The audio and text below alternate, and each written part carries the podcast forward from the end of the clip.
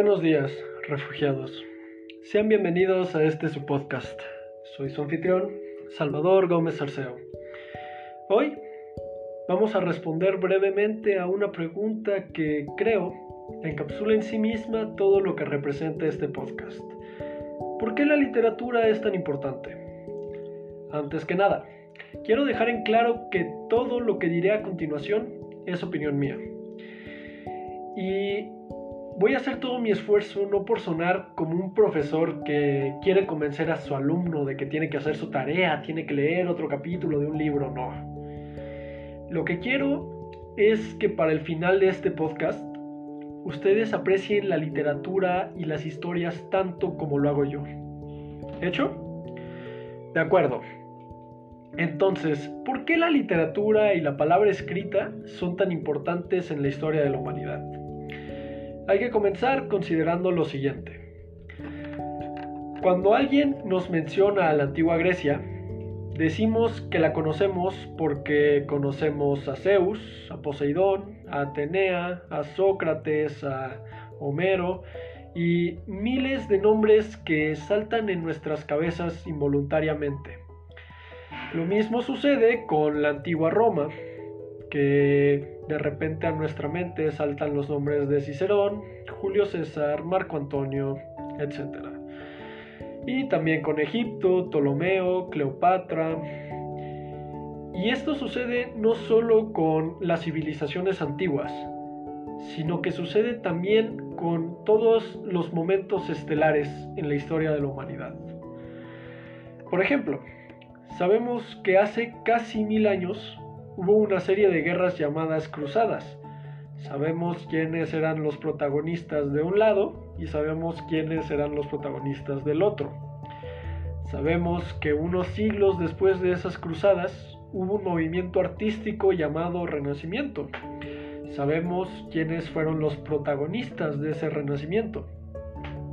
Sabemos que hubo imperios inmensos antes de nuestra era donde había reyes y reinas y príncipes y princesas cuyos nombres conocemos hoy en día. También sabemos que después hubo revoluciones y guerras de independencia que convirtieron a esos imperios en los países en los que hoy vivimos. Y sabemos los nombres de las personas que encabezaron esas revoluciones, esas guerras de independencia. Entonces, ¿están de acuerdo en que todos los monumentos, todos los edificios, todas las historias y hasta las personas que vemos hoy en día son consecuencia directa de una cantidad infinita de causas. Nadie nació conociendo ninguna de estas causas. No, o sea, nacemos siendo seres que conocen y anhelan el presente, con poco interés en el pasado o en el futuro. A medida que crecemos, comenzamos a hacer preguntas. No es no es extraño ver a un niño en la calle preguntándole a su mamá o a su papá cosas que a los que somos de más edad nos parece ridículo. Oye mamá, ¿por qué las ruedas de ese carro son circulares y no cuadradas? Oye mamá, ¿por qué esa ave puede volar y yo no? Oye mamá, ¿por qué un guepardo puede correr rápido y yo no? Y porque siendo pequeños, pues obviamente pensamos que nuestros padres tienen las respuestas a todas nuestras preguntas. Y lo mismo con nuestros familiares de más edad o con nuestros profesores. Creemos que ellos tienen las respuestas a todo lo que nosotros le preguntamos. Después, este, nos damos cuenta que la verdad nadie tiene estas respuestas. A medida que crecemos nos damos cuenta. Y ojo, a lo que quiero llegar es a que lo mismo que nos sucede a nosotros siendo niños, le pasó al ser humano cuando todavía era joven en este mundo. Cuando el ser humano era joven en este mundo, cuando llegó, así como los bebés, no le interesaba el pasado, no le interesaba el futuro, le interesaba el presente, le interesaba sobrevivir hoy y ahora. El ser humano de ese entonces no sabía la ciencia que hoy conocemos. No, no nos podíamos dar el lujo de conocer las respuestas. Y claro, Eh, no podíamos preguntarle a nuestros papás porque nuestros papás tampoco sabían. Entonces, a alguien se le ocurrió plantar, plantearse una respuesta. Ahí nacieron las primeras mitologías, a lo que hoy le podemos llamar mitología. A los egipcios, por ejemplo, se les ocurrió que el sol era un ser llamado Ra que viajaba con su carreta a lo largo del cielo y se ocultaba, y eso era la noche. Claro que hoy nos podemos reír y decir, no es cierto. La Tierra gira alrededor del Sol y por eso nosotros vemos que, que sale y que se oculta. Pero en ese momento no podíamos darnos el lujo de observar el Sol. Y entonces, estas respuestas, entre comillas, empezaron a ser escritas y empezaron a ser distribuidas en todos estos reinos y civilizaciones. Las respuestas comenzaron a ser populares. Todo el mundo comenzó a aceptarlas como una verdad absoluta. Si queríamos saber por qué la gente era buena, por qué la gente era mala, por qué sucedía lo que sucedía en el mundo, por qué las estrellas se movían, lo que hacía, lo que teníamos que hacer era indagar en los libros y ahí encontrábamos todas las respuestas. Puede parecer, pues, ridículo, pero las personas del pasado tenían una respuesta a una pregunta que nosotros, bueno, la mayoría de nosotros, todavía tienen un con las que una respuesta a una pregunta con la que todavía nosotros tenemos conflicto. ¿Cuál es mi propósito? Ahora yo sé que seguramente están pensando que no puedo no con abrir un libro y ver la primera página automáticamente voy a saber cuál es mi propósito en la vida y claro, tienen razón. No vas a encontrar tu propósito yendo con el primer libro abriendo y con la primera frase que encuentres, de ahí vas a saber qué tienes que hacer con tu vida. No, claro que no. Y esto pues era algo que hacían, por ejemplo, los griegos y los egipcios y los aztecas sabían para qué estaban en el mundo. Bueno, creían saber para qué estaban en el mundo. Para ser guerreros, para ser agricultores, para ser reyes, para conquistar, no sé, para cualquiera de esas respuestas. Hoy por hoy, sin embargo, hay poca gente que puede responder con certeza a la misma pregunta. Si tú te acercabas a un centurión romano en su época y le decías, ¿cuál es tu propósito? te diría que proteger al emperador y proteger a Roma y, servir con dignidad y todo eso. Hoy por hoy, si te le acercas a un joven y le preguntas cuál es su propósito, te va a dar mil vueltas al asunto, pero no te va a saber decir qué. No te va a decir una respuesta concreta. Pero de nuevo, no estoy diciendo que tomemos un libro y obedezcamos a la primera frase que leamos. Claro que no. Los libros, sin embargo, son uno de muchos mapas que te llevan hacia un tesoro. Ese tesoro es el propósito de la vida. Y hay gente cuyo mapa, por decirlo de una forma, es escalar una montaña. Hay gente cuyo mapa es jugar muy bien un deporte. Hay gente cuyo mapa son las matemáticas o la astrofísica. Lo grandioso de nuestra humanidad es que somos tan distintos entre nosotros, el uno del otro, que hay un mapa perfectamente exclusivo para cada uno de nosotros.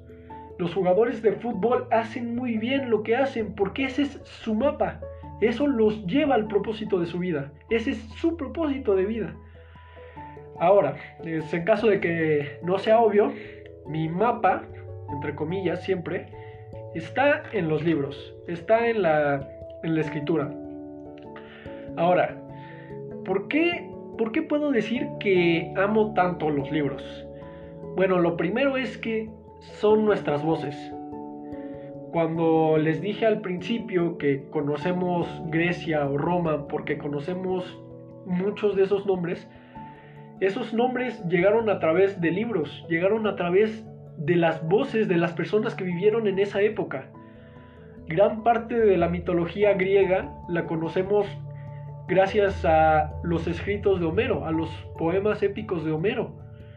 Esa es la voz de un hombre que vivió en esa época, Sabemos cómo se movía la sociedad en la antigua Grecia porque podemos leer los diálogos de Platón, podemos leer los diálogos de Aristóteles, podemos ver cómo pensaba la gente, cómo, cómo dedujeron los teoremas matemáticos que hoy nos enseñan en la primaria. Los libros nos permiten conocer el mundo, ya sea en el pasado, en el presente o, en el caso de la ciencia ficción, hasta en el futuro. En el pasado podemos, no sé, podemos leer la Divina Comedia y ponernos en los zapatos de Dante por un momento. Podemos sentir ese dolor, ese despecho, sentir cómo, cómo veía un hombre de la Italia pre-renacentista, cómo veía a su alrededor. Cuando pensamos en el presente, no sé, podemos tomar un libro de un periodista y podemos y ahí ganar una vista más amplia de lo que sucede en de lo que sucede en el mundo. Yo, recuerdo, por ejemplo, que hace poco tenía duda, ¿por qué hay tanto conflicto en Oriente Medio? ¿Qué, ¿Cuál es el problema en países como Afganistán, como Siria, como Irak? Y me encontré con, con un joven autor afgano llamado Khaled Hosseini, que lo recomiendo ampliamente, que había escrito libros sobre Afganistán en la época de los 70, los 80 y los 90. De repente me pude dar el lujo de ponerme en los zapatos de un niño que vivieron la época de la invasión soviética en Afganistán, el talibán y todos esos problemas. Y de repente aunque no puedo sentir por completo su dolor, puedo saber por qué hay tanta gente que está en conflicto en Afganistán. Y lo mismo, no, estoy diciendo que sea exclusivo de eh, conflictos o de guerras, no, puede suceder si nos ponemos a leer a García Márquez, podemos conocer a Colombia, si nos, podemos si nos ponemos a leer Stephen King, podemos conocer lo que era Estados Unidos hace algunas décadas. Mediante los libros, esto es lo que les quiero decir, vivimos la vida de otras personas, conocemos su forma de pensar, sabemos por qué hay gente que a veces se equivoca, sabemos por qué hay gente que tiene razón, por qué el honor es más importante para unos que para otros. Sabemos, conocemos esas culturas y esto más importante teniendo en cuenta que seguimos en medio de una pandemia además de conocer la forma de pensar de muchas personas en muchos lugares del mundo, conocemos sus alrededores.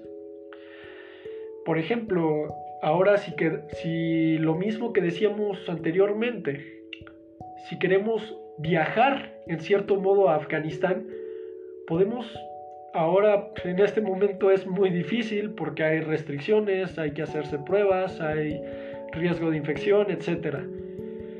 Pero con abrir un libro puedes sentir el calor del desierto. Puedes escuchar escuchar el viento soplando a tu lado. Puedes escuchar los mercados, los bazares. Y eso en este momento, en este preciso momento, cuando todos estamos encerrados en nuestras casas, es muy importante. Porque podemos salir de las cuatro paredes de nuestro cuarto sin la necesidad de salir. o sea, no sé si me explico. Pero es algo asombroso, es una costumbre que la verdad no se puede explicar. No hay mejor sentimiento para mí, no hay mejor sentimiento que de repente cerrar un libro y darme cuenta que perdí la noción del tiempo. Porque estaba tan invertido en la historia que ni siquiera me di cuenta y ya pasaron dos horas, ya perdí dos horas, ya, bueno, no perdí, ya utilicé dos horas de mi día que anteriormente habría usado, no sé, para ver una película, para jugar videojuegos, pero no, conocí a otra persona, conocí sus alrededores, conocí su forma de pensar, conocí a sus amigos y me interesó y viví con él. Y pues otro motivo y supongo que el último por el cual me encanta la literatura es que convierte a mi mundo de preguntas en un mundo de respuestas. Ya lo dijimos dos veces, pero lo vuelvo a decir ahora. Nuestro... Cuando nacemos y cuando somos niños pequeños, digamos 7, 8 años, vivimos en un mundo donde todo son preguntas. ¿Por qué esto sucede? ¿Por qué esto otro sucede? ¿Por qué no puede pasar? ¿Por qué no puedo tener esto? ¿Por qué? La, la, la, la, la, la, la. Y la verdad no sabemos nada. Pero en cuanto abres, abres un libro, en cuanto le preguntas a las páginas de un libro, puedes, no sé, puedes darte cuenta de lo importante de esas preguntas y te lo explico. Y el libro, algo muy importante es que el libro no te juzga, el libro no te dice que eres ridículo por preguntar esas cosas, el libro no te dice que eres ridículo por, por buscar por buscar respuestas a preguntas tan triviales. No, el libro solo te lo dice y ya. Por ejemplo, les digo un par de preguntas que yo le hacía a mis padres cuando yo estaba creciendo.